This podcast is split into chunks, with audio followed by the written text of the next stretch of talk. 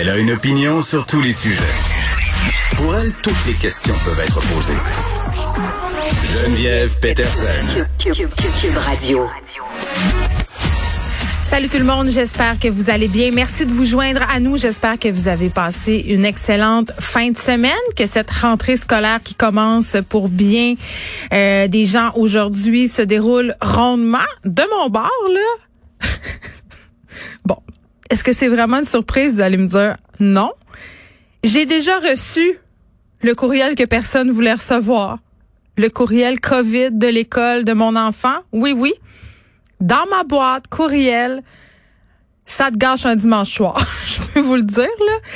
Euh, un élève de l'école que fréquente mon fils, qui est en maternelle, donc, pourrait avoir contracté la COVID-19. Et là, j'insiste sur le mot plus, le plus important de la phrase, c'est pourrait. Donc, là, qu'est-ce qui se passe? Il se passe la chose suivante pour limiter la transmission les parents euh, qui ont des enfants dans la classe de cet élève-là dont l'identité est jalousement préservée dans le courriel, mais vous savez comment c'est. Tout le monde va s'en rendre compte, évidemment, hein, quelle classe est absente. Donc, parce que les élèves de cette classe-là vont devoir rester à la maison le temps que l'étudiant en question aille se faire tester. Et là, euh, on, vraiment, là, on expérimente le système en temps réel. Là. Je vous disais la semaine passée, je pense qu'une des avenues que les écoles devront emprunter, euh, ça sera celle de la transparence. Et c'est vraiment euh, ce qu'on fait ici. On nous rappelle que l'école demeure ouverte. On nous rappelle qu'on continue d'appliquer toutes les mesures nécessaires pour éviter la propagation. Euh, mais on termine quand même le courriel en nous invitant, nous les parents, à être particulièrement vigilants concernant l'état de santé de notre enfant, mais le nôtre aussi. Et là, on nous liste des symptômes. Fièvre, perte de goût, tout, essoufflement, difficulté à respirer. Ça, vous allez me dire, c'est très typique de la COVID-19.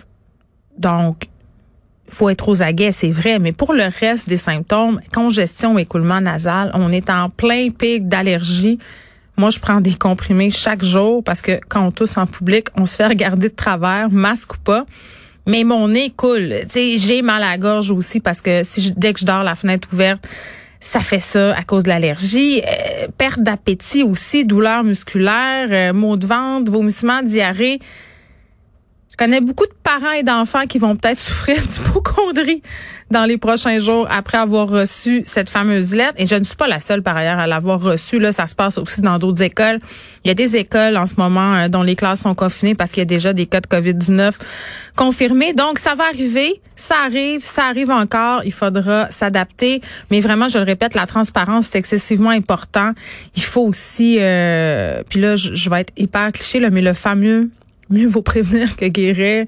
Tu sais, si ton enfant a mal à la gorge, puis garde-le donc chez vous. Hein, ça se peut. les autres maladies existent encore, là, ceci dit. Là. Puis je me demande, je me posais la question ce, matin, je me disais, étant donné qu'on a été en confinement si longtemps, est-ce que notre système immunitaire en ce moment est affaibli? C'est-à-dire, tu sais, si on a des enfants là, qui vont à la garderie, là, vous le savez, la première année, là, même les deux premières années, on est malade non-stop parce que c'est comme si on, on prenait notre bain dans des microbes chaque jour. Donc, je me demande s'il va avoir un peu cet effet-là. Dès que l'automne va pogner, là, si on va être genre aux prises avec une recrudescence des petits virus style gastro-grippe, même si on met euh, en place le masque puis le lavage de main, là. De voir ça.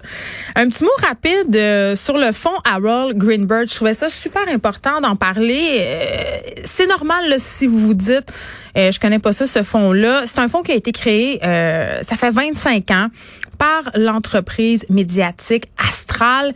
Et qu'est-ce que ça mange en hiver, le fonds Harold Greenberg? Ben, c'est vraiment des fonds qui sont destinés à financer des projets de cinéma. Euh, donc, que ce soit la production, la scénarisation, le développement. Euh, donc, vraiment, là, sans, sans l'apport de ce fonds-là, qui est désormais géré par Bell Media, plusieurs longs métrages euh, ne pourraient pas voir le jour. Et je dévoile tout de suite mon conflit d'intérêts. Là, moi, j'ai bénéficié deux fois du fonds Albert Greenberg pour mon film Fabuleuse et pour mon film qui va sortir euh, le 25 septembre, La déesse des mouches à feu. Euh, au niveau de la scénarisation, au niveau du développement et au niveau de la scénarisation, le fonds Albert Greenberg a été là pour nous. Et vraiment, là, ce sont des montants substantiels qui permettent à des scénaristes, à des gens qui œuvrent dans le milieu cinématographique de travailler, de vivre de ça et de pouvoir faire leur développement. Et vraiment, euh, là, euh, Bell Media a un communiqué de presse pour dire qu'il mettait fin euh, à certains volets de son secteur francophone. Et vraiment, c'est un autre coup de barre pour le cinéma québécois. Euh, Bell a expliqué en fin de semaine que le retrait était prévu depuis longtemps. Ça faisait partie d'un deal, euh, bon, euh, au moment de l'acquisition euh, d'Astral. Bon, alors, ils avaient convenu que ces avantages-là, liés au, front, au fonds euh, Howard Greenberg dans les volets francophones, prendraient fin le 31 août de cette année. Moi, je vois mal comment on décide chez Bell de couper ces fonds-là, de donner une jambette au cinéma québécois. Bell qui investit des fonds euh, excessivement importants pour la mise en place de, de nouveaux, là, euh, qui veut se placer comme un joueur fondamental et important dans la création de contenu. Et là, tout à coup, euh, pensant faire ça discrètement, tire la plug sur le volet francophone. Et moi, c'est ça que je trouve encore plus dégueulasse. C'est comme si on disait la culture québécoise, c'est pas important, la culture francophone, c'est pas important, la langue française, c'est pas important. On n'a pas une culture unique ici. On nous dit ça, on nous enlève ça d'un bord, puis l'autre bord, on fait, on va vous faire du contenu, les Québécois. On a compris que vous êtes une culture unique. On a compris que vous avez besoin du contenu qui vient pas de Toronto. On va vous faire nouveau, ça va être extraordinaire. Mais ah, par en arrière, hein?